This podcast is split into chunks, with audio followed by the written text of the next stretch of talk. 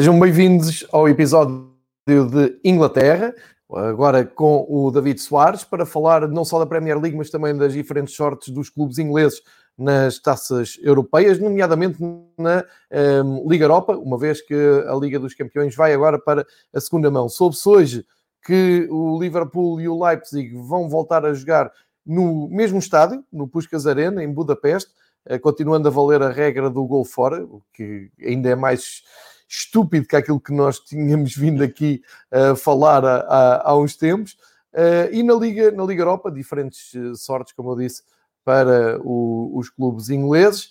E já, já iremos, se calhar até podemos começar por aí. E também na, na Premier League há aqui a curiosidade de estarmos precisamente a meio de uma jornada de uh, meio da semana.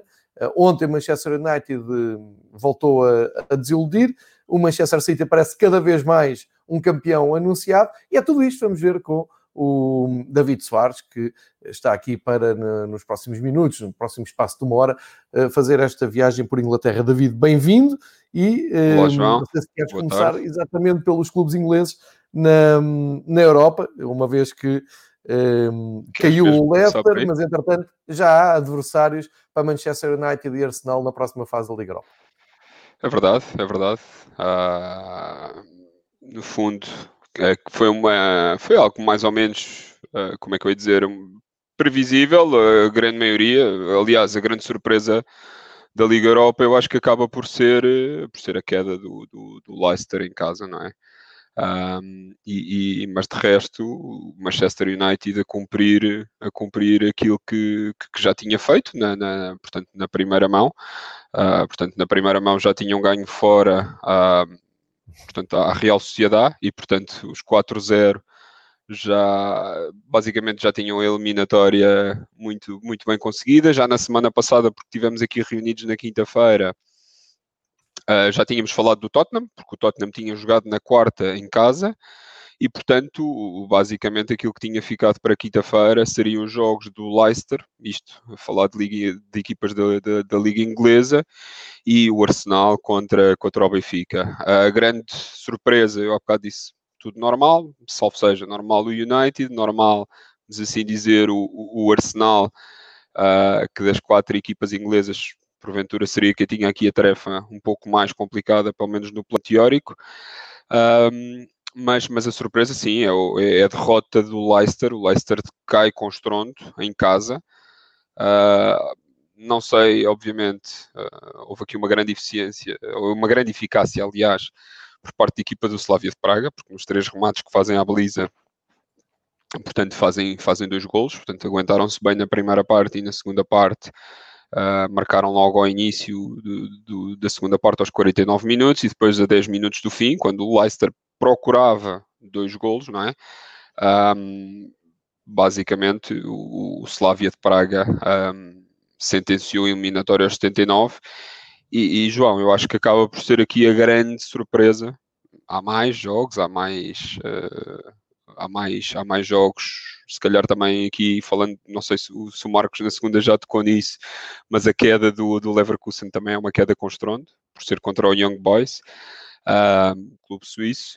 E, mas, mas sim, falando de campeonato inglês, a grande surpresa é este Leicester e a forma como, como cai.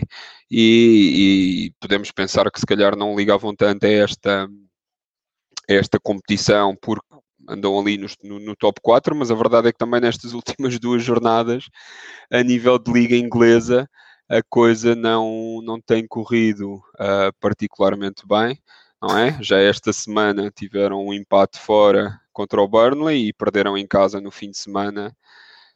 Um, perderam em casa no fim de semana com, com, com, o, com o Arsenal por 3-1, num jogo, num jogo totalmente merecido por parte do Arsenal. E portanto, em seis pontos possíveis, fazem um.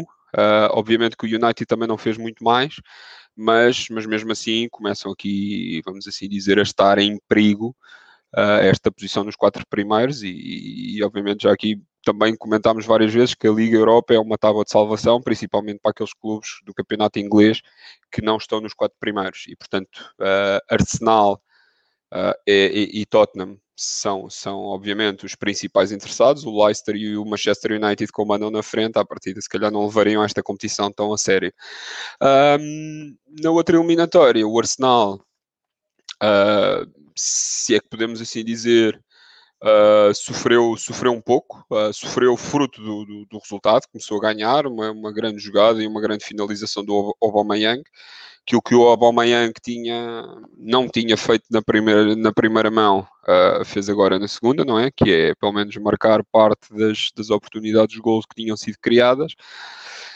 O, o, Benfica ainda, ainda fez sonhar aqui os seus adeptos, não é? Eh, portanto, virou o jogo, fez aquilo que era mais complicado e, ficou pensava por cima da eliminatória até? Ficou por cima da eliminatória, obviamente, e obrigava aqui o Arsenal, uh, portanto, com meia hora de jogo, a marcar dois golos. A verdade é que o Arsenal conseguiu isso, uh, mesmo havendo ali uma parte do jogo mais morta, em que, podia, que se pensou que o Arsenal se calhar já não tivesse capacidade para ir para correr atrás do resultado a verdade é que, é que o fez, deixou ali o jogo um bocadinho morno a seguir ao, ao gol do Benfica, mas, mas depois, obviamente, veio ao de cima a sua, a sua disposição tática, a sua maior fluidez.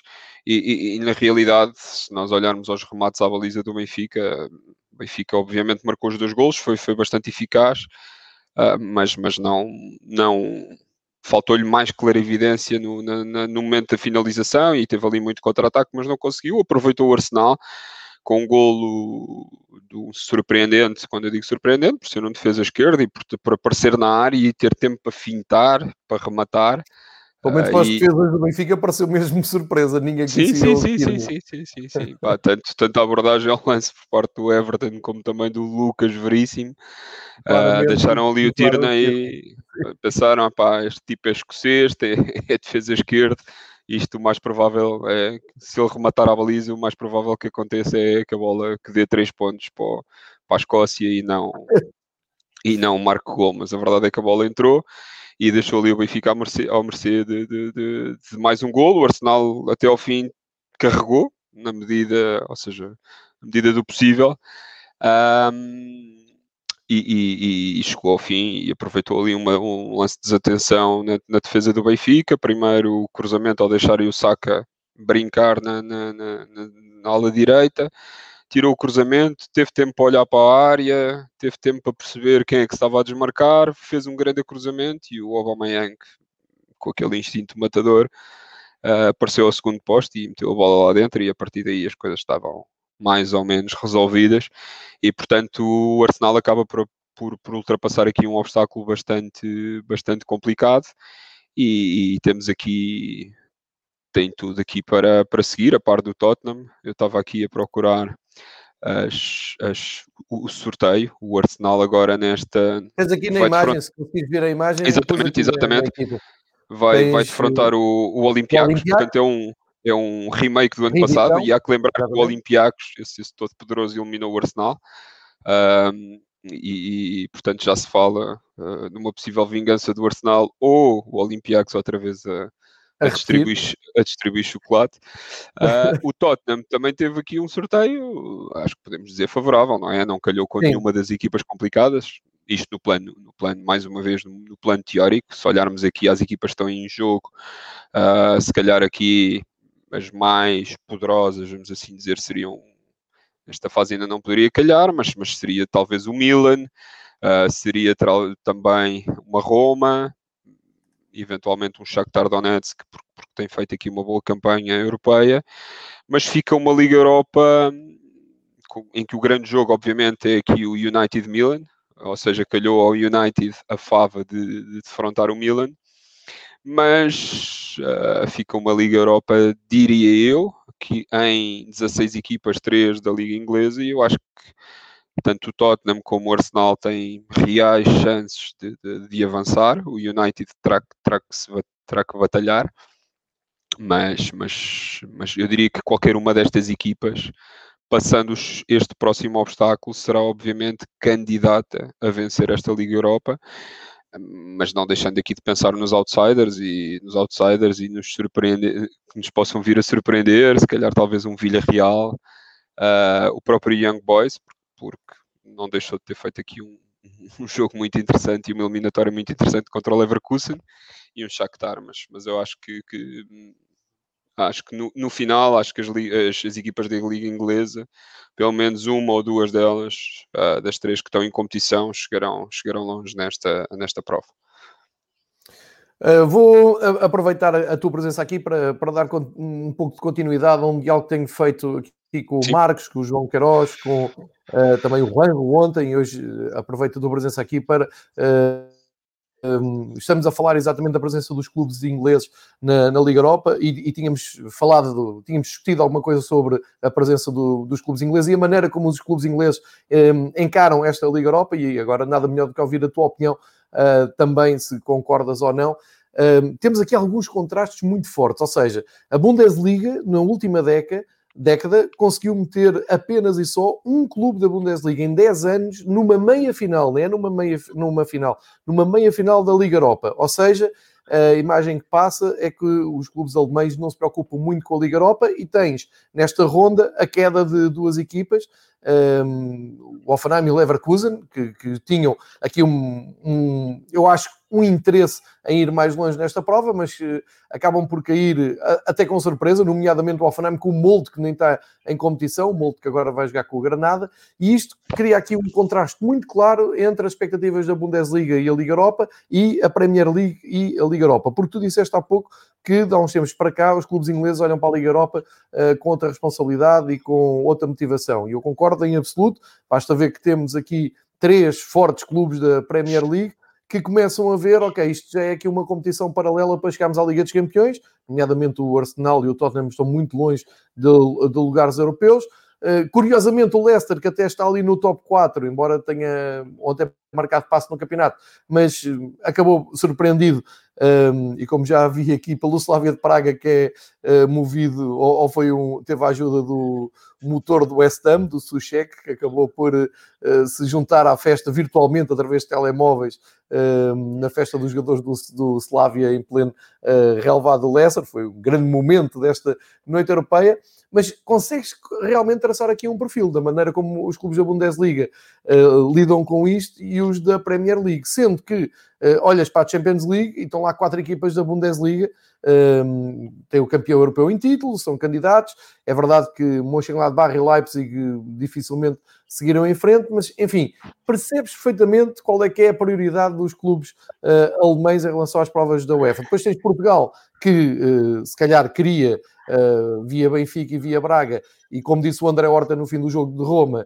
Uh, é curto, não tem andamento para quando jogam com uma equipa do top 5 de uh, campeonatos europeus. Uh, o, o, o, Horta disse isso em relação à Roma e no Benfica notou-se isso. Eu ouvi o, o, um dos correspondentes da Premier League no seu podcast a dizer que achou que o Benfica ia eliminar o Arsenal porque estava a jogar bem, estava por cima da eliminatória, mas realmente dá muito jeito ter um Aubameyang. Uh, que chega ali à altura certa, a 3 minutos do fim, marca-te mesmo um gol, não falha. O Darwin, quando ia fazer o terceiro, atira ao lado. É se calhar esta a diferença de, de clubes. Mas isto tudo resumido, uh, e tu já deste aí as probabilidades. E eu acho, sinceramente, que o Manchester United é muito mais favorito que o Milan, porque o Milan no, no último mês tem sido tem-se arrastado completamente e não ontem empatou para o campeonato em casa com o Dinese. Uh, então, aqui a grande, a grande pergunta que eu te faço é: a Premier League é talvez o campeonato que tem um melhor andamento, que é mais competitivo, porque consegue assumir candidatura tanto na Liga Europa como na Liga dos Campeões, isto em vésperas. No próximo mês já se vai saber o novo formato da, das novas provas da, da UEFA, ou não é as novas provas da UEFA, é a nova imagem que as provas da UEFA vão ter. Uh, e aqui também, em, em gente de extensão, convoco-te para quando conseguirmos os cinco uh, representantes que falam aqui do Fever Pitch dos campeonatos principais, conversarmos um pouco sobre estas novas mudanças das, das provas da, da UEFA. Mas basicamente saber se concordas com este ponto de vista.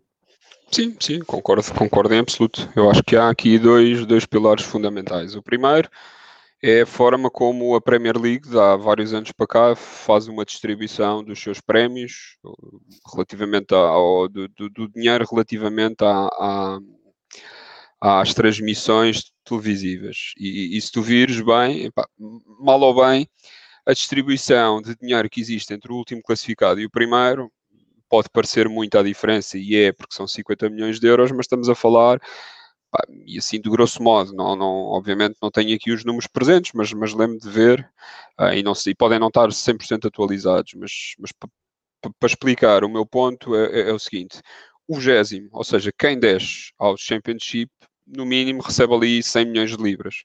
110, Sim. 120. Ah, o primeiro recebe 180.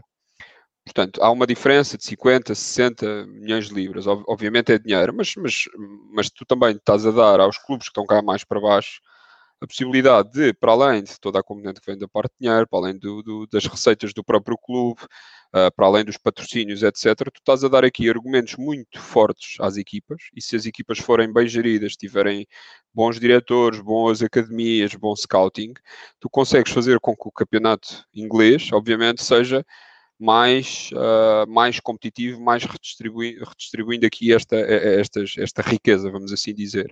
Uh, e, e, com isto ganha, ganham as equipas inglesas, ganha o campeonato inglês e ganha a competitividade do próprio campeonato. Aliás, podemos aqui dizer que este ano o City já vai disparado e, foi, e é o mote para, para o próprio programa de hoje, o Liverpool já, já vai disparado mas depois cá para baixo existe uma grande competitividade e, e, e, longe de pensar que os vá do segundo ao oitavo os lugares já estão, já estão definidos. Estão definidos à data, há clubes que, que têm estado cá mais, para, cá mais para cima, como é o caso do, do, do Leicester, do, do United, um, tem, tem estado ali, na, na, naquela, na, naqueles, no segundo e terceiro lugar, mas depois tens tido ali equipas à porta, tens tido um West Ham, que, ainda continua, um Chelsea, Uh, uh, obviamente tens também o Tottenham com, com aspirações e, e, e, portanto isto denota que o campeonato inglês é muito forte. Depois, este é o primeiro pilar que eu queria falar. O segundo é o facto da Premier League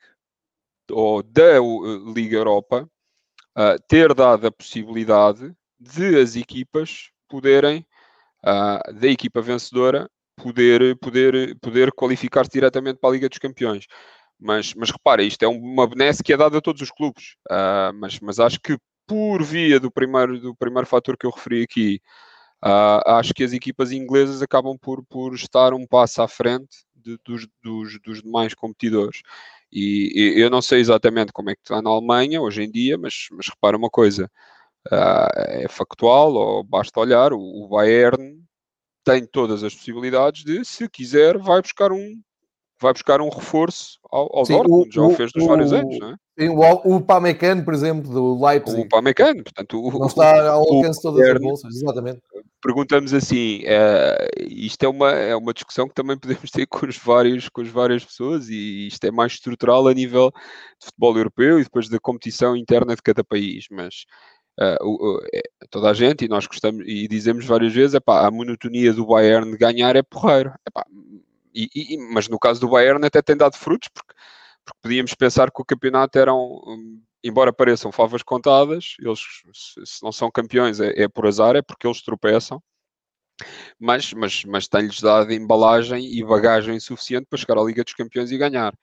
Mas, mas se calhar eu se fosse adepto de outro clube que não o Bayern na Alemanha, pá, eu achava que aquilo era, um, era uma competição que à partida se calhar viciado é um termo muito forte, mas eu gostava que houvesse mais, mais, mais competitividade pelo, pelo, pelo lugar de campeão, obviamente.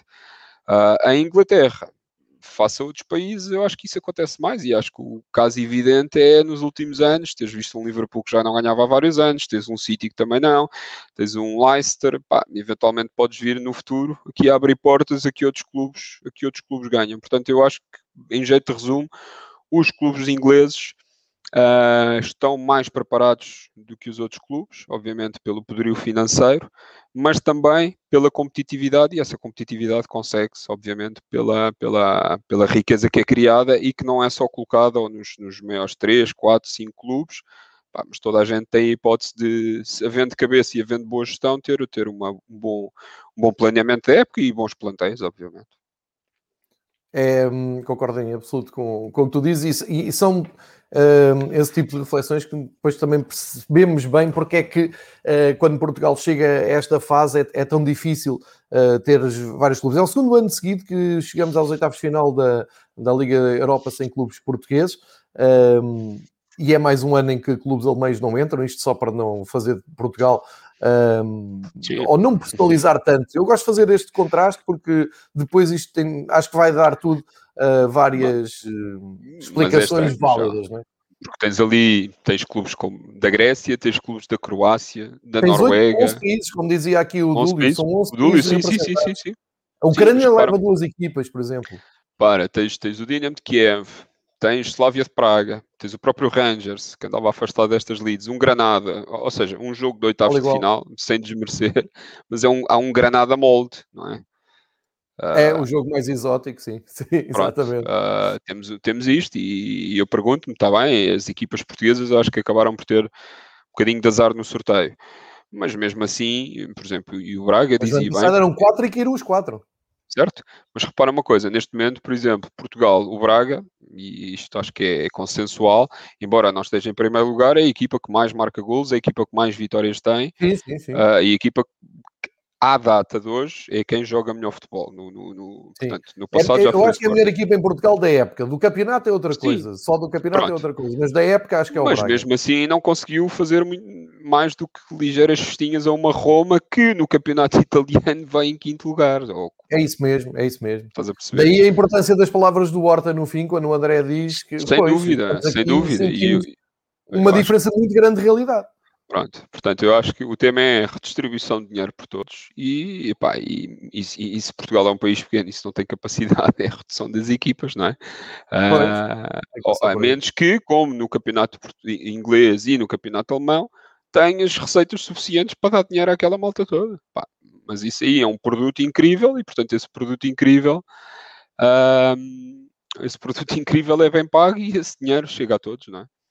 É isso, tens, tens, se tens um clube em último lugar que recebe 100 milhões de libras, 100 milhões de libras é, um, é, é, é mais do que aquilo que, que, que, de um orçamento de Benfica ou Porto em Portugal. E, portanto, não, não, restam muitas dúvidas, não é? Nuno Pereira a, a, contribuir para a frase da semana, não é? Foi, sim, sim, sim. foi agora mencionado que o Glasgow Rangers andava afastado destas leads. Destas leads, sim. Bravo, Nuno Pereira. Não, Só tá, por causa tá disso, vamos fazer um episódio de uma hora e quarenta para, aguentares esse jogging. Então passemos à, à Premier League. Premier League uh, esta semana, como estamos com uh, futebol em, em, andamento e estamos em, em plena jornada, uh, desafio o, o David começarmos, em vez de irmos à sexta-feira e sábado passado, até podemos ir a esta segunda-feira, já no mês de março. Começámos pelo Everton Southampton, irmos por aqui fora e nos jogos faltarem, fazemos o lançamento dos jogos que ainda acontecem hoje para ficarmos mais em cima da, da atualidade. Só para localizar as pessoas, uh, no fim de semana jogou-se, e quando eu digo fim de semana, sábado, domingo e segunda, jogou-se a jornada 26. Exatamente. Este fim de semana que entra joga-se a jornada 27 e a meio da semana está-se a jogar a jornada 29. Só para perceberem o que é que o andamento do campeonato uh, inglês. Nós já tínhamos feito essa referência na semana passada, na semana que passada, eles iam sim. aproveitar. Aliás, joga-se parte da jogada haver... 29, atenção, atenção, sim, sim. Exatamente, exatamente. Está, está aqui com muitos asteriscos. Eh, aliás, até eu vou pôr isto por data, que é mais fácil. Uh, e faço aqui então menção para começarmos pela, pela segunda-feira. Uh, pelo Everton New Southampton. Southampton que continua uma série inacreditável de derrotas. Eu já Sim. começo a pensar se eles não olham já para o Asanult, o treinador que eu mais elogiei em todos os episódios do, do Fever Pitch, e não começam já a estar desconfiados. É que o Southampton só consegue um empate nos últimos 5 jogos, ou mais. Foi com o Chelsea, de resto é tudo derrotas, voltou a perder agora com o Everton. O Everton aproveitou para se chegar outra vez ali aos lugares europeus. Neste momento tem 43 pontos, os mesmos Liverpool, menos um jogo o Everton, com menos um jogo, o Liverpool vai voltar a jogar hoje. Uhum. Uh, e vamos começar então, podemos começar mesmo por aqui, pela vitória do Isso. Everton do Ancelotti uh, perante o Southampton do Azanul, de gol do Sim. Richarlison aos 9 minutos e ficou praticamente tudo resolvido. O melhor em campo, Richarlison, uh, e uma vitória que neste ciclo é perfeitamente natural, não se pedia menos ao Everton, porque toda a gente está a bater no Southampton. Uh, sim, é, é uma boa forma de, de, de, resumir isto. Embora o Southampton até tenha dado aqui uma boa réplica neste jogo. Este jogo ainda faz parte da jornada do fim de semana, foi a jornada que foi o jogo Exatamente, que finalizou. Era o jogo que faltava para fechar. a jornada, jornada 26. Uh, mas, mas sim, acaba. Uh, mais uma vez, Southampton dá boa, dá boa réplica, mas, mas não, não conseguiu não conseguiu sequer chegar ao empate e, e o Everton continua hum, a fazer uma época muito interessante. Uh, por vezes, aliás, também vinham aqui moralizados do fim de semana passado de, do, do, do derby de Merseyside e, portanto, tinham ganho na casa do Liverpool e é um Everton totalmente motivado e que à data de hoje acaba por ter aqui um jogo em atraso, jogo em atraso esse que lhes pode dar o salto para, para o quarto lugar e, portanto, como eu dizia há pouco, eu há pouco injustamente uh, esqueci-me aqui de, algumas equipas, mas uh, para, para verem o quão equilibrado isto está, para além do City, que já é, já é campeão, vamos assim dizer, Uh, acho que posso, posso, posso assumir isso com, com, com toda a segurança. Sim. Temos United, Leicester, West Ham, Chelsea, Liverpool, Everton. Pá, eu vou meter aqui o Tottenham ao barulho, se, se, me deixarem. Portanto, temos sete equipas a lutarem por três vagas na, nas competições, na competição maior da, da, da, da UEFA. E, portanto, isto para perceber mais uma vez e para corroborar aquilo que foi dito há pouco do, relativamente à competitividade deste, deste, deste campeonato, sendo que logo a seguir vêm equipas interessantes como Aston Villa, Arsenal e o próprio Leeds United. Mas, mas sim, isto, o, o Everton está a fazer uma época muito, muito boa e eu acho que o Ancelotti quer, quer apontar claramente à qualificação para, para a Liga dos Campeões. É? é, também parece e faz, faz sentido, uh, porque foi uma ótima aposta do, do Everton no, no treinador italiano. Depois, na terça-feira, tivemos um jogo uh, que envolveu mais portugueses do que alguns, ou a maior parte dos jogos da Liga Nós, uh, porque tivemos o Manchester City contra o Wolverhampton, houve goleada Manchester City, mas uh, até 10 minutos do fim, muita incerteza no resultado. Estava 1 a 1, exatamente. O, contando português, quem marcou o gol do Wolverhampton foi o, o Conor Coady. Uh, e da parte do, do Manchester City também com vários portugueses, só houve gols de jogadores não portugueses. Há um fala português, o Gabriel Jesus bisou, o, o Marres fez também o seu gol aos 90 minutos e tinha sido o Dendon que era abrir o ativo. Mas além de mais uma vez elogiar o equipamento eh, bem bonito do, do Wolves, que jogou a Portugal, eh, e a presença de oito jogadores, eu acho que foram oito jogadores no total de, da, seleção da seleção nacionalidade portuguesa que subiram ao relevado. Isto é uma, uh, um recorde histórico na Premier League, nunca tinham estado tantos portugueses num só jogo. E, como tu dizes, Manchester City embalado. Deixa-me chegar aqui a fazer aqui também um, uma citação uh, ao podcast excelente dos correspondentes Premier, que são os brasileiros uh, da SPN Brasil que vivem em Inglaterra e que acompanham de perto, tão de perto que são eles que fazem flash interviews e conferências de imprensa e têm uh, ali algum grau de confiança com os brasileiros da, da Premier League e fazem, conseguem até tirar sons exclusivos.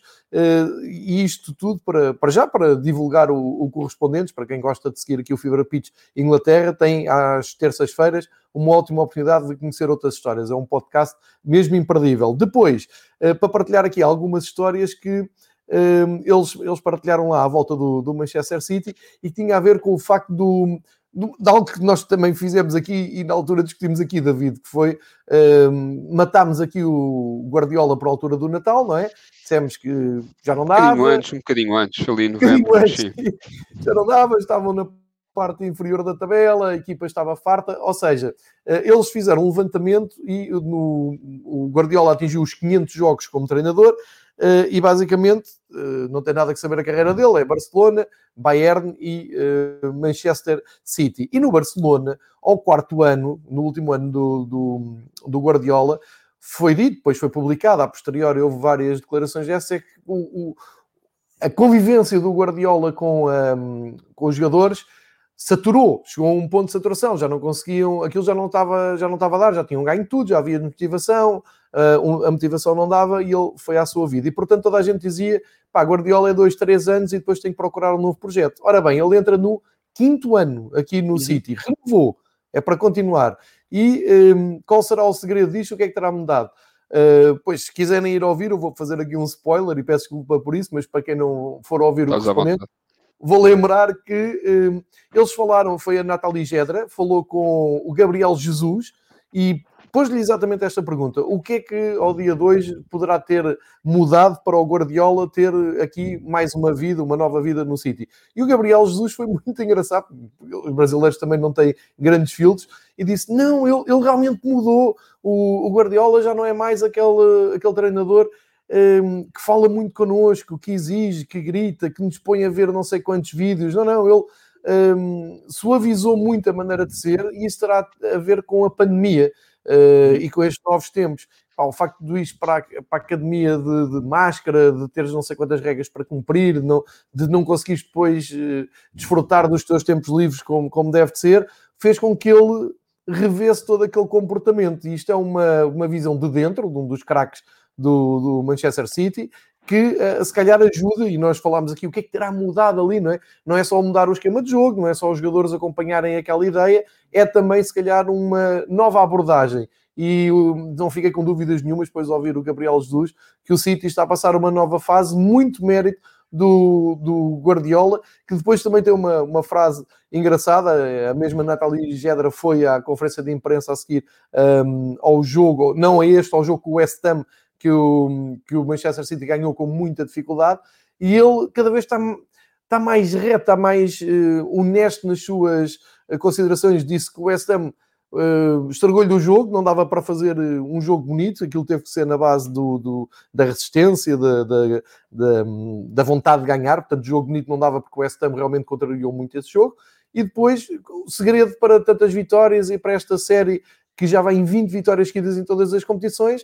Ele disse que não quer saber disso para nada, quer ganhar uh, ao Manchester United e, um, ehm, acima de tudo, que uh, a ideia dele precisa de jogadores caros. E como os donos são ricos, não tem nada que saber, é comprar os melhores jogadores, pô-los a treinar e tirar deles a melhor parte. Eu queria partilhar isto contigo e com, com quem segue o Fever Pitch, porque acho que são, é um Guardiola 2.0 ou 3.0, que é muito engraçado perceber para quem acompanha, por quem acompanha o campeonato tão perto, como os correspondentes da, da ESPN Brasil, e também ouvir um jogador como é o Gabriel Jesus, que fala com esta naturalidade toda. E isto tudo explica, David, o momento do City, não é?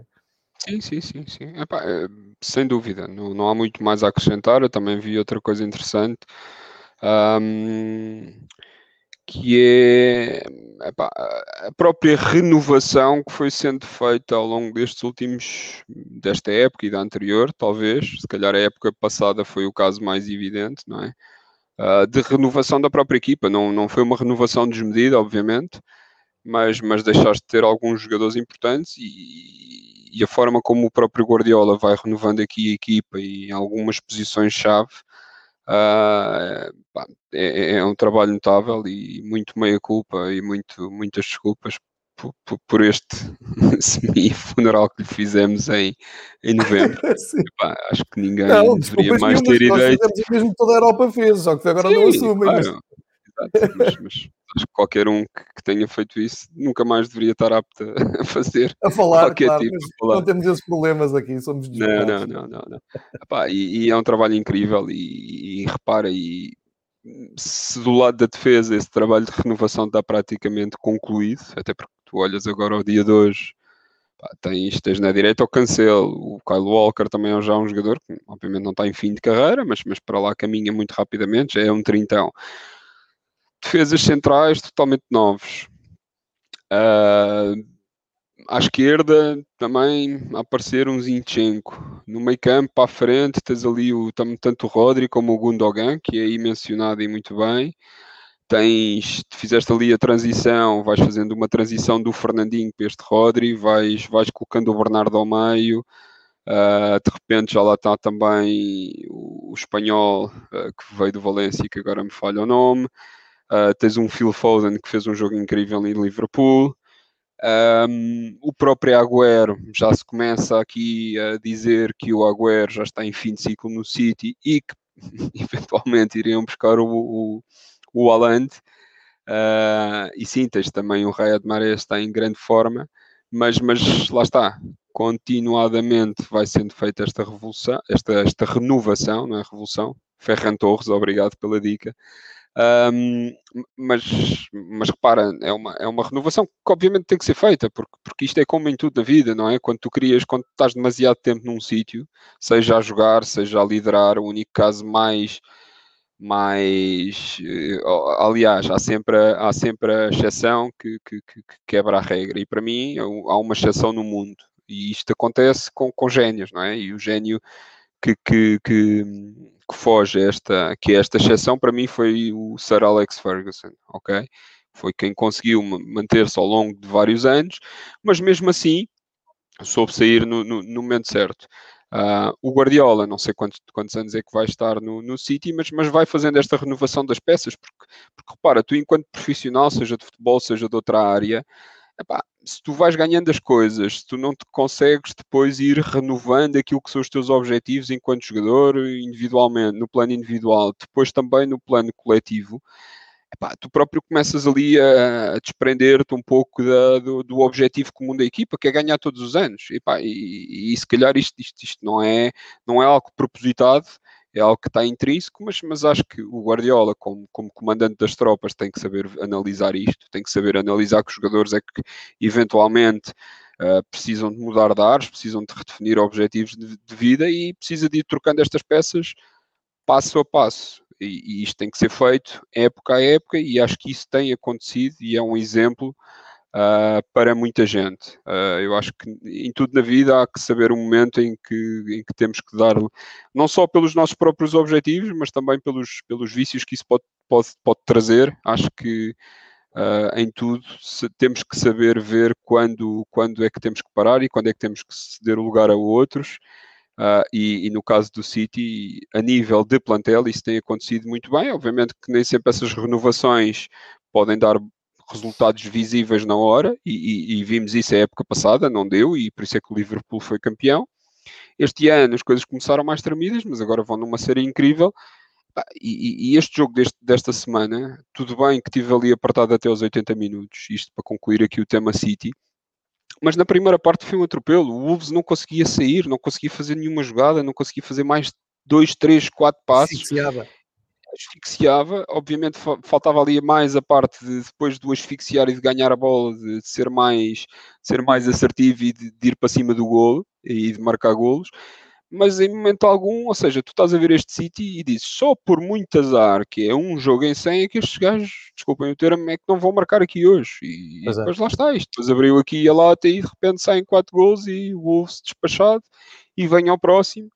E pá, muito provavelmente uh, o que vai acontecer é que vão bater o recorde do Ajax, creio eu, não é? Das 26 vitórias seguidas. É o Ajax. Eles agora, o, eles agora, o agora tem o próximo que é 22, não é? Tem, acho que tem os 23 do Real Madrid do Ancelotti. Exatamente, é mas há um clube que tem 26 e eu creio que é o Ajax. Não é o Ajax, então estou a falhar. Se alguém tiver por aí que saiba, Sim, o Ajax, aí é, é o Ajax a seguir e depois há uma equipa do País de Gales que tem, tem vários. Pronto, tá bem, mas aí, ok. País de Gales. Com todo o respeito, mas, mas sim. Uh, okay. Nada contra. Não estava preparado agora para, para ver. É importante saber isto. Um, para encerrar, como tu dizias aqui, estamos a, a, perder, entre aspas, um pouco de mais tempo com o City, porque vale a pena, porque é o líder incontestado do, do campeonato inglês e está realmente a fazer a, a tal grande temporada. Só para encerrar, uh, outro, outro pormenor engraçado da, da conferência de imprensa do, do pós-City com West Ham, uh, o jornalista, um jornalista até conhecido, The Guardian, uh, ouviu a resposta do, do, do Guardiola a dizer não tem nada que saber, eu tenho um plano de jogo, tenho um, uns patrões ricos e, portanto, peço os melhores jogadores, eles vão lá e compram e eu depois tenho a responsabilidade de os pôr a jogar. E o jornalista do Guardian disse, então, mas por essa linha de pensamento quer dizer que eu... Um, com esse dinheiro e com esses jogadores, ia treinar o, o City e também era campeão. Ao que ele responde: Não, porque você ia pôr os defesas laterais a jogar para fora e eu consigo os meter por dentro.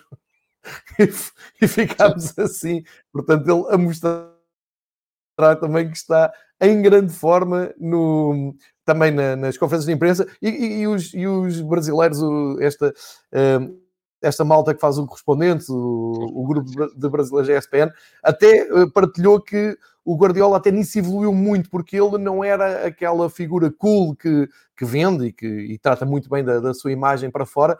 Diz que no, nos bastidores até era uma pessoa muito difícil, que não era nada afável, que não era nada eh, comunicativo e que dificultava muito a vida dos jornalistas. E está dois, três, quatro anos de convivência que tem com eles e veem que agora é um, um uma figura que, perfeitamente acessível e, e, que, inclusive, olha, ainda no, por falar no Correspondentes, uh, meteu-se com um dos uh, jornalistas brasileiros, não desse grupo, mas um brasileiro que é o Fred Caldeira, que também podem seguir no Twitter, que deixou crescer um, um, bigodinho.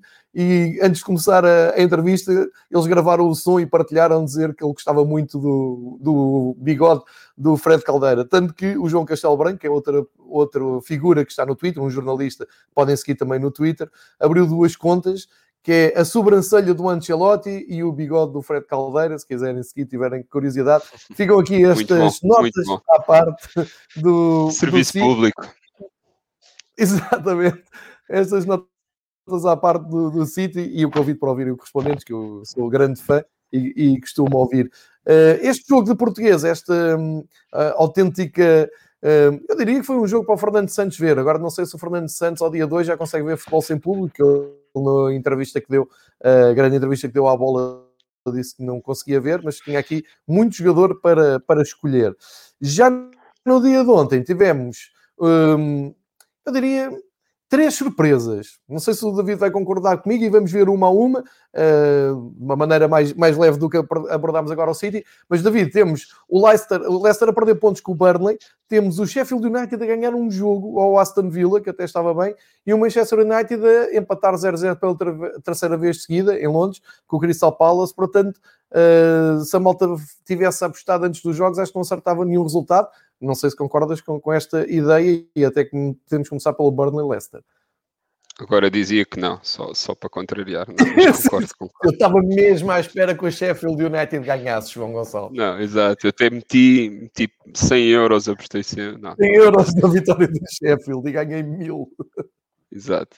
Não, não, não, não, não concordo em absoluto. É assim, o, o, Leicester, obviamente, poderia suscitar aqui algumas dúvidas, porque, porque já vai, com este jogo, faz o terceiro jogo.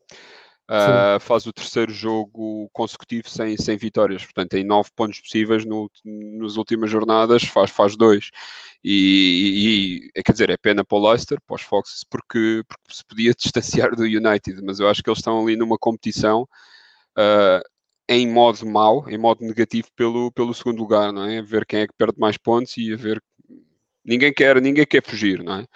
E, e isto, mais tarde, o, o jogo do, do, Manchester United foi mais tarde e já sabia do empate do Leicester e nem assim aproveitaram para, para, para fugir. Um, obviamente que o Leicester tem aqui também há aqui um fator que possa explicar isto, que pode explicar isto, que é o número de lesões que tem assolado o plantel do, do, do Brandon exatamente, Rodgers. David, eu, eu, eu ia ah. mesmo por aí, exatamente, isso é, é muito importante, uh, ainda por cima, e desculpa te interromper, mas é, eu ia não, mesmo não, passar não. Essa, essa ideia, porque tu tens dito aqui que, o, que um jogador, por exemplo, como o Harvey Barnes, que é um jogador, um, tem sido essencial na, nas movimentações do e nesta, nesta boa fase do, do, do, do Leicester, porque sim, apontas sim. o Harvey Barnes à seleção, por exemplo, e falamos do James Madison também, que está a fazer uma grande época. Tem sido até mais importantes que o Jamie Vardy, que é sem dúvida sim, a figura de coroa. O facto de eles estarem ilusionados é que cria aqui um novo problema ao Brandon Rogers. E já agora, já que vais falar dos ilusionados, eu, eu uh, ia mesmo pedir para, para comentares isso porque acho muito importante, são jogadores que já estão lesionados, e, e, também, se não fica aqui uma, uma nuvem em cima do Brendan Rodgers de ok, é um treinador que faz ótimos trabalhos, consegue uh, estar a época quase toda bem lá em cima, equilibrada, mas depois na ponta final acontece ali qualquer coisa, ou escorregões, ou lesões, como é o caso, ou achas que isto é injusto para o Brendan Rodgers e qual é o peso destas lesões, David? Eu acho que nesta fase acaba por ser um bocadinho injusto. Ah, injusto até, olha, acabas por estar aí para, partilhar isso. Eu acho que as lesões fazem, têm alguma explicação, nomeadamente a parte do James Madison, não querendo individualizar apenas num, num, num só elemento, mas, mas obviamente que era alguém que até, até agora vinha a fazer um grande, uma grande época e falámos daqui Sim. várias vezes. Metemos-lo uh, na ah, seleção e tudo? Sim, eu acho que vai, eu acho que tem tudo para ir. E, e o próprio Harvey, Harvey Barnes tem, tem feito uma, uma, época, uma época muito, muito boa. E, e, acho que estas lesões acabam por ter um bocadinho de impacto porque, porque são jogadores muito, muito, muito têm sido jogadores decisivos e quem é que é a equipa que não se ressente de, de, de se ver privada destes, destes jogadores mais decisivos. Uh, portanto, eu acho que aqui, acho que é, acaba nesta fase Mas, E já agora deixa-me dizer que eles, eles, não contam com o Wesley Fofana, que até estava a ser uma, um, um porto seguro Ora, daquela ontem defesa. já jogou. Sim, ontem, ontem já entrou. Não tem jogado, pois, exatamente, estava, estava a dizer é que tiveram privados do Fofana, uh, agora é o James Madison, o Ayose Pérez também não tem dado o seu contributo, o Dennis Prae, o Harvey Barnes, como estamos a ver, mais o Justin, o, o James Justin e o Wes Morgan, pronto, que é, que é, um histórico, mas só para vermos a lista que não, não, não fica só em dois. Sim, sim, sim, sim, sim. Portanto, há, eu diria que, que, que, se pode, pode explicar por aqui uh, e, portanto, esta, esta mini, mini crise, não é? Porque a mini crise são, são estes dois pontos em nove, em nove possíveis e a, e a eliminação na Liga Europa. Agora, mais uma vez, a obrigação do Leicester não é terminar nos quatro primeiros, pelo contrário, acho que andar até à jornada 26, 27 nos quatro primeiros, por si só, acho que já é uma, não diria vitória mas acho que já é um passo muito importante, ou seja, o facto de chegarem até aqui com real possibilidade de se qualificarem para a Liga dos Campeões, ah, e eu acho que nesta fase, uh, até porque isto escaldado com, com, com falar mal de alguns treinadores, dizer bem de outros, e a coisa tem sido sempre ao contrário, mas, mas para já não, não gostaria de estar a queimar, entre aspas, o Brandon Rogers, uh, e, e, mas sim, se calhar remeter para já isto para, para as lesões e, e, e, não, e não, queimar o, não queimar o homem. Do lado do Burnley, um ponto importante, não é? Ponto a ponto, enche o Burnley o papo. E respondendo aqui ao Nuno, sim, avança com a camisola, desculpa lá este parênteses, isto, isto dá para sim, isso é importante. E o Burnley faz aqui mais um pontinho, não é? Escapa, escapa aqui, uh, tem aqui três pontos de vantagem sobre os que vêm atrás, não é? Portanto, eu nesta altura diria que Burnley, Brighton, Newcastle e Fulham, por esta ordem na classificação, são uh, os quatro candidatos a descer de, uh, a ter um, portanto, um destes 4 irá descer de divisão e acompanhar o West Bromwich e o Sheffield United, que eu creio que nesta fase já não já, já estão condenados cada vez mais, uh, a menos que o West Bromwich decida, sei lá, ter agora três vitórias seguidas e, e pôr-se aí em campo, mas não sei, olha, já, já vi muita coisa, mas, mas, sinceramente não acredito. Até porque o, o próprio West Bromwich neste momento tem menos vitórias que o Sheffield United, ok? Uh, o que safa aqui o West Bromwich é a quantidade incrível de empates que tem. Uh, portanto, o Burnley acaba por ganhar aqui um pontinho muito interessante e muito pode, pode agradecer ao seu guarda-redes uh, Nick Pope, um, que também estará no Euro, não como titular da seleção inglesa, mas como suplente. Mas, mas obviamente tem, é aqui um fator mais para, para este Burnley e provavelmente vão caminho de mais uma época de manutenção na Premier League. Uh, recebem cento e tal milhões de libras e, e para o ano cá estarão outra vez a fazer jogos incríveis de 1-1 e 0-0 e 1-0. Entretanto, dizer ao Nuno, já que está aqui com atenção, para pôr os olhos nesta imagem do Vidra, que marcou o seu primeiro golo desde há um ano na Premier League, não marcava uh, há um ano, marcou agora este golo importante e uh, exibe uma portentosa camisola de mangas compridas da Umbro, do Burnley. Se houver esta, eu também quero, Nuno, está bem? Não, uh, por azar foi a short sleeve, fica a 16 pois, libras. Eu queria mesmo a, a de mangas compridas, pudesse Estás ser. com azar. Não tens que ver isto, é? porque. Ah, e já agora para. para... fora, fora do tópico, mas para verem como eu estou aqui e para ajudar o, o Nuno. Uh, se alguém que ouvir o Fever Pitch morar na Catalunha, uh, que faça o favor ao Nuno de ir à loja do Barcelona e perceber se há uh, camisolas de manga comprida à venda, uma vez que ainda ontem vimos Piquet a exibir uma luxuosa camisola de manga comprida, que não vemos à venda online, e portanto fica aqui o apelo e passem a palavra a ver se alguém nos pode ajudar. Voltando à Premier League e a esta série de três jogos. Uh, David, o Sheffield United ganhou um jogo, isto só para si a notícia, ainda por cima contra o Aston Villa, gol de McGoldrick aos 30 minutos. Uh, depois ainda tiveram o Jagielka expulso aos 57, conseguiram aguentar, uh, mas isto é apenas um, um, dado. O Newcastle está com 26, ninguém acredita num great escape do Sheffield United. Não? É? Não, não, de todo. Uh, aliás, estes, estes, estes, resultados só vão estragando aqui apostas a quem, a quem acha que o Sheffield United vai perdendo sempre. Eu, por acaso, já me deixei disso, já aprendi a minha lição. Uh, mas sim, é um resultado uh, incrível, porque, porque, ninguém estaria à espera.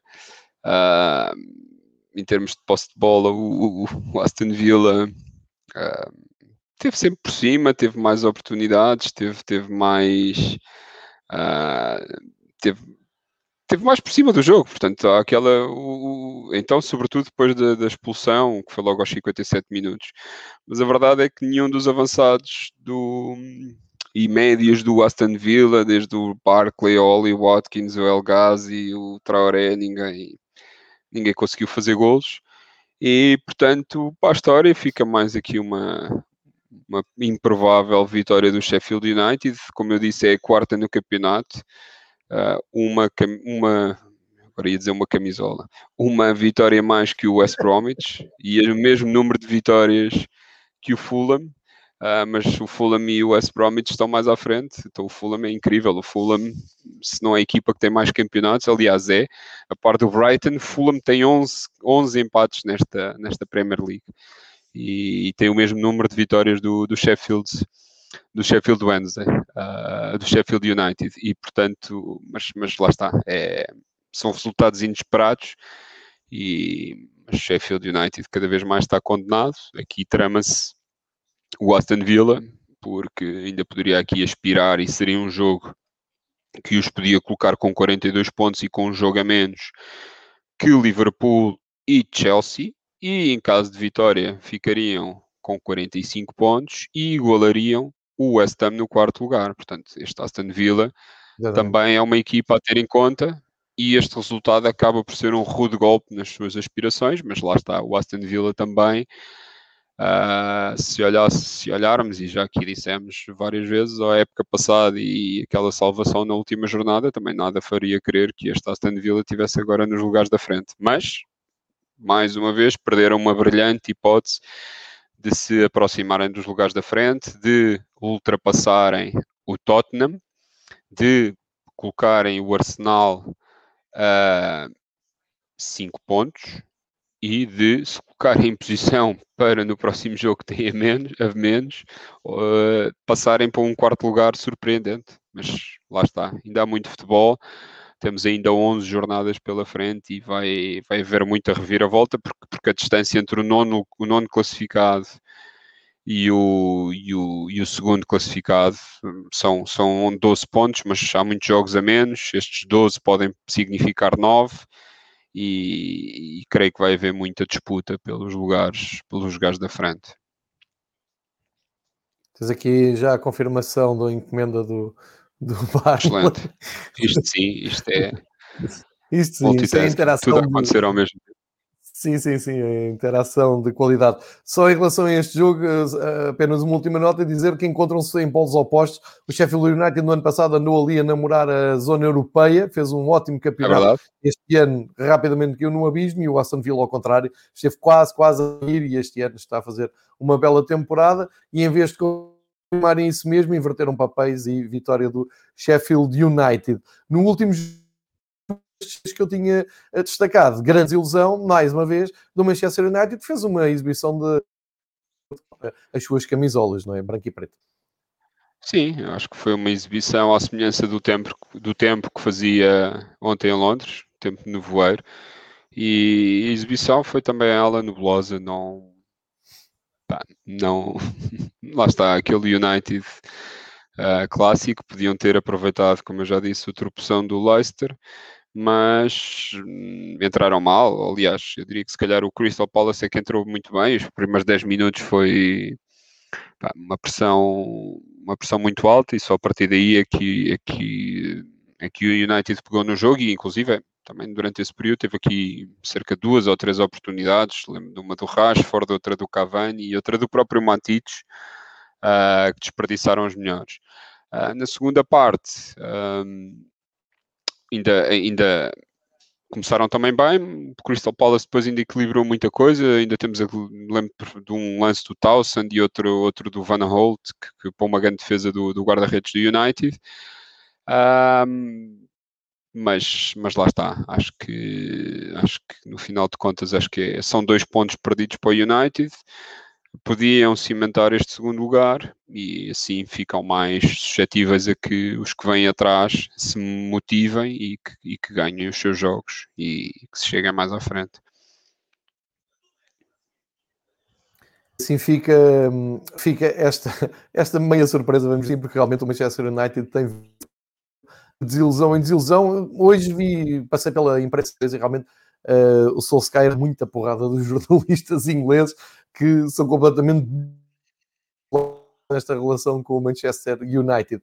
Vamos ver o que é que eles fazem agora da temporada. Um, altura agora para um, falarmos de seis clubes que ainda não falámos um, e assim, ao mesmo tempo, também uh, ajudarmos a contextualizar os jogos que vão decorrer hoje na Premier League, uh, a saber o Fulham com o Tottenham a partir desta tarde, à mesma hora o West Brom com o Everton, uh, Sport TV e à noite o grande jogo entre Liverpool e Chelsea. Podemos começar pelo Lemana para percebermos o momento da, da equipe Zé Mourinho, onde uh, só se fala de Garatel, da, da maneira como parece ressuscitado. Acreditas muito neste, neste reaparecimento do Gareth Bale ou de, isto é episódico? João, não te. Não sei, olha, muito honestamente não sei. A verdade é que este, este Tottenham, nisso, é? este Tottenham estava em grande, não é? Em dezembro, até ir a Enfield Road e depois tem sido aquilo que se viu, não é? Uh, pelo meio está bem que, que, que, conseguiu garantir uma, uma qualificação para uma final da Taça da Liga, uh, tem conseguido progredir na Liga Europa, despachou a equipa austríaca sem, sem, sem dó nem piedade, e nestes dois últimos jogos, tanto Teve, teve, aliás, o, aparece o Gareth Bale, dois últimos jogos, contando com o jogo da Liga Europa e com o do fim de semana contra o Burnley, uh, tiveram em grande. Agora, não sei, não sei. Pode estar motivado. O Gareth Bale dos últimos anos tem sido um Gareth Bale de altos e baixos, não é? Com motivação um bocado, não sei, às vezes perdida. Pelos tempos em Madrid, também até agora não tinha estado em muito bom plano neste Tottenham, talvez se calhar estes últimos jogos. O ter posto aqui a equipa um pouco mais ofensiva, uh, como deveria se calhar já ter feito há mais tempo, não sei. Mas, mas sim, vamos ver se consegue trazer para o jogo de hoje, neste derby londrino, mais um dos 720 derbys londrinos que temos todos os anos. Vamos ver se o Tottenham consegue ah, levar este bom momento para o jogo. E quando digo Tottenham, digo obviamente o Gareth Bale e o próprio Dele, Dele Ali, uh, que tem estado aqui em plano de destaque nos, nos, últimos jogos. É um jogo para ver a, a,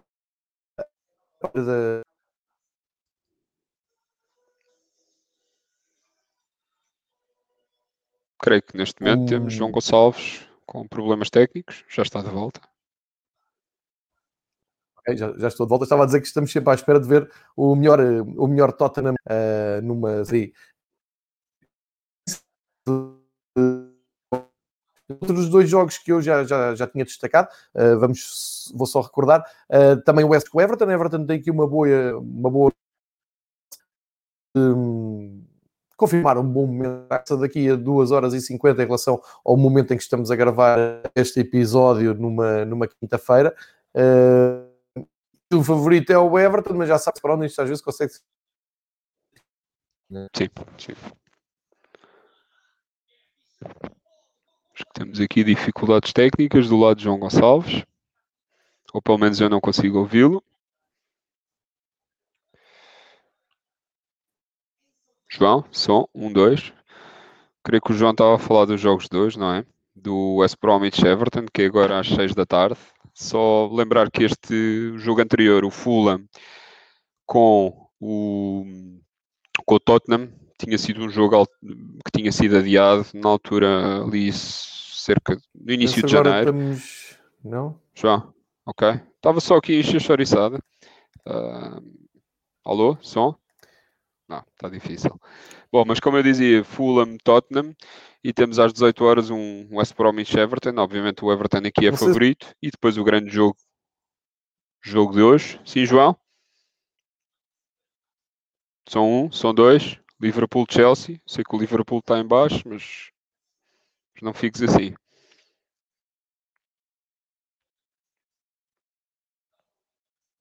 Não. Parece que a coisa não está famosa. Vamos, se calhar, aqui aguardar uns segundos. É esta a, a, a maravilha do direto, não é? Podíamos falar agora. Se calhar alguém que esteja aí ligado à, à parte de rede. Se calhar vamos também fazer aqui um podcast. Agora sim. Eu estava aqui a propor fazer-se um podcast de aconselhamento de provedor de serviços de internet. Talvez estejas a precisar, nesta fase, de algum tipo de ajuda. Se quiserem. Não, mas eu segui, eu segui, eu segui, favor, eu, eu, eu segui aqui com a coisa. Uh, disse que o Fulham Tottenham já era um jogo que estava em atraso de, de janeiro, tinha sido alterado na altura, tinha sido adiado na altura é. por causa do, quem diria, do Covid, não é? Uh, e o grande jogo hoje é aqui o Liverpool-Chelsea, às 8 h quarto. Uh, há aqui como principal, uh, vamos assim dizer, fator motivador para este Liverpool que joga em casa, o que não quer dizer nada, porque ultimamente em casa o Liverpool tem estado em grande, mas acho que... Exatamente, mas acho que a principal motivação é este Liverpool ganhar e deixar o Chelsea para trás. O Chelsea que neste momento tem mais, menos um ponto e atrasar o Chelsea nesta possível candidatura do Chelsea aos lugares de qualificação para a Liga dos Campeões. Embora o Chelsea ainda esteja na, na mesma competição e com legítimas aspirações a, a poder vencer a mesma. Obrigado, David. Depois, João, estás, estás, estás, claro que sim. Uh, depois esta jornada de meio da semana retoma no dia 19 de março. Uh, isto é, quase que parece Liga Portugal. Né? quase é. que parece com a Liga Portugal. Isto tem a ver e... com, com, a taça, não? Tem a ver com. Tem a ver com, com, com, a Liga dos Campeões e com o facto de, nesta altura, teres as okay. equipas mais ou menos desfasadas no tempo, então fizeram esta antecipação de jogos, pelo menos foi o que eu li. Ok, mas, okay. E, e, mas atenção, a próxima, como é que eu dizer, a próxima jornada, a jornada 27, que se joga este fim de semana, joga-se sábado, eh, domingo e segunda-feira uhum. e também com, com muito bons jogos em, em perspectiva. Uh, e, e, e, vamos ver como é, que, como é que se portam estas equipas da frente e que tipo de, de, de, alterações é que vamos poder aqui ver na classificação. E para a semana estamos aí fortes no, no comentário à Premier League. Isso mesmo. E, e também à, à, Liga dos Campeões, né? porque as equipas inglesas, Sim. algumas delas já jogam uh, na terça e na quarta-feira. Exato, como disse Se calhar com uma net melhor, João. Se precisares de algum tipo de apoio nesta fase, epá, tens aqui. Para mandar menos... para aqui um, um servidor de net melhor. Uh, para... Só para organizarem as vossas agendas, então recapitulando dois, três jogos: West Bromwich, Everton, Fulham, Tottenham, Liverpool, Chelsea, 8 e um quarto noite na Sport TV, o grande jogo de hoje.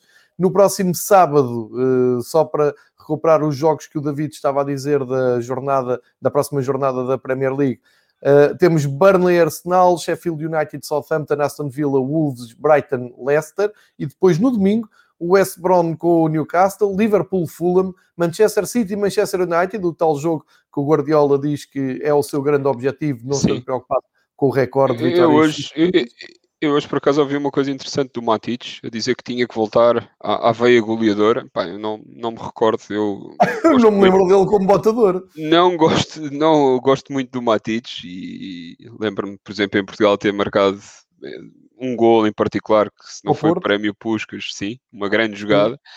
Epá, mas eu honestamente não associo muito o Matic a Também goleadores. Não estava preparado para isso. Mas veio a goleadora, foi algo que me deixou assim um pouco. sim, marca, é, uma, é um soundbite forte, sem dúvida. Sim, sim, sim.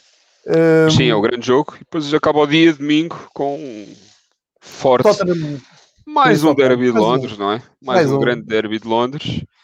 E, e segunda-feira também bons jogos, João. O que é que temos aí no menu? Temos um Chelsea-Everton às 6 da tarde. Logo. Às 6 da tarde, exatamente, hora de Lisboa. E depois um West Ham United com o Leeds United. Hora de Lisboa, muito bem. Hora de Lisboa. Para... Porque dá aqui muita malda no chat que não vive em Portugal. E às vezes eu digo as horas verdade. e eles depois afilam no Twitter a dizer que a hora. Hora de Lisboa errado. e Londres, não é? Exatamente. Meridiano. Okay. Claro, claro, Excelente. para estar aqui dentro de, de casa. Hum, olha, vamos para a reta final do, do, deste episódio, uma hora e seis, dá perfeitamente para o, para o pessoal do podcast que vai correr uh, aguentarem fortes. Uh, para aqui, para a reta final, resta-me agradecer ao David, especialmente uh, ter lançado-me aqui a rede quando eu caí com, com a falta de rede da nós, já agora vou dizer que é nós que está neste serviço miserável na zona, nesta zona de Lisboa. Portanto, se quiserem avançar aqui com patrocínios de novas redes, somos completamente um, abertos redes a isso. De nova geração, João. Vamos a isso. Vamos a isso e, tá e, e pretende uh, Acho que a grande frase de, de hoje uh, ficamos com aquela do Nuno, não é? Sim, uh, que o sim. Rangers não estava habituado a estas leads uh, na Europa. Portanto, acho que fica, fica bem.